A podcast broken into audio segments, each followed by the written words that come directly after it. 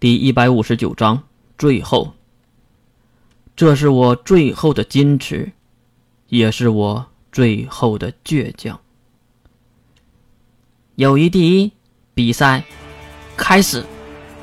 随着师仪的声音落地，西马龙良已经举起了右手，伸出了食指和中指，并大声的喊了一句：“接。”只是简单一个字，就在现实世界创建了一个蓝色的结界。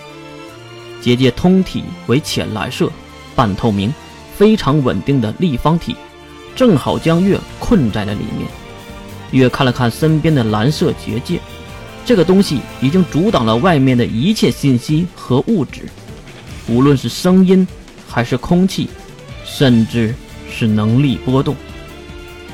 我不会伤害你的，请你配合出局。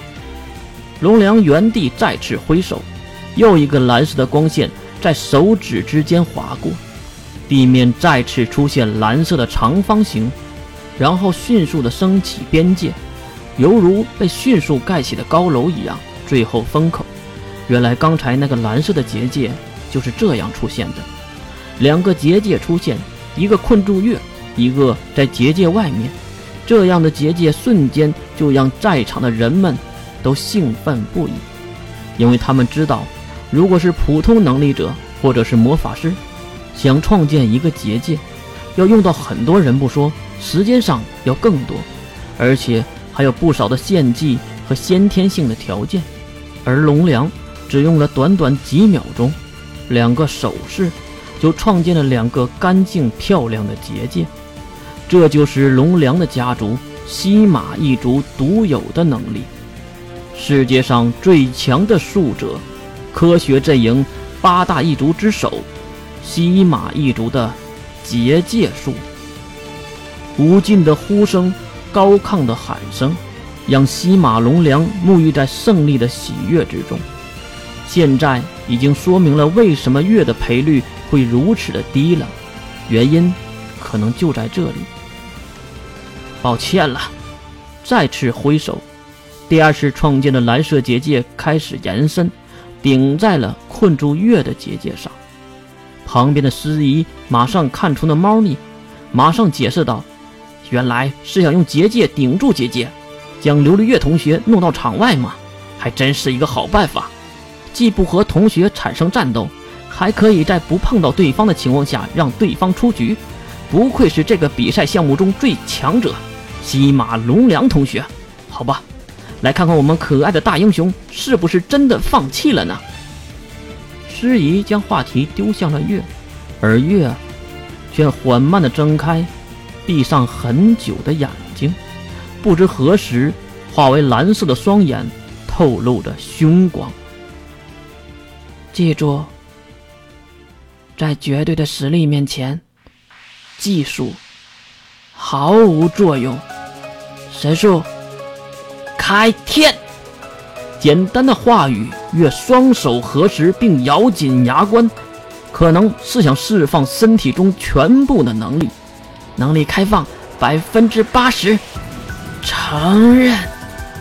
最后一个字，谁都没有听到，因为现场的声音已经消失了，所有人眼中的世界已经化为了慢镜头。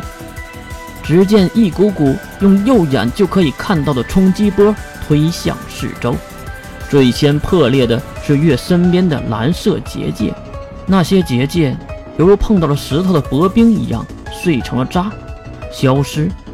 然后就是地面的擂台，那些大理石块砖化为皲裂，失去重力飞向空中。最后的冲击波穿透擂台周围的防护罩。撞在了魔法桅杆上。当桅杆发出刺耳的反馈声音后，所有人的时间才恢复正常。恢复后的第一个爆炸声音也随之而来，声音充斥耳膜，原因是冲击波撞断了防护罩后面的魔法桅杆，纯粹的能量释放开来。现场的保安们马上再次开启能力去抵御这剩余的。能力波动，不知道过了多久，几次爆破声音结束，灰尘冉冉的会场上尘埃落定，视野中重新出现那个瘦弱的小女孩，粉色的校服和随风飞舞的银色长发，一尘不染的站在那里。至于对手西马龙良呢，已经被冲击波吹到了观众席上，站在以自己为中心的小型陨坑下，越指向远处飞在空中的诗仪。他这个算是出了边界了吧？诗仪目瞪口呆地看向地面已经消失的擂台，他不知道该说什么了。即使在场的观众也忘记了呐喊声。只见月转身走向远处那向下破损的台阶，直到月的背影消失，诗仪才从惊愕中反应过来。哎，呃，那个，呃，这个胜利者，石山校区中央学院的首座莫之深，黑芒琉璃月同学。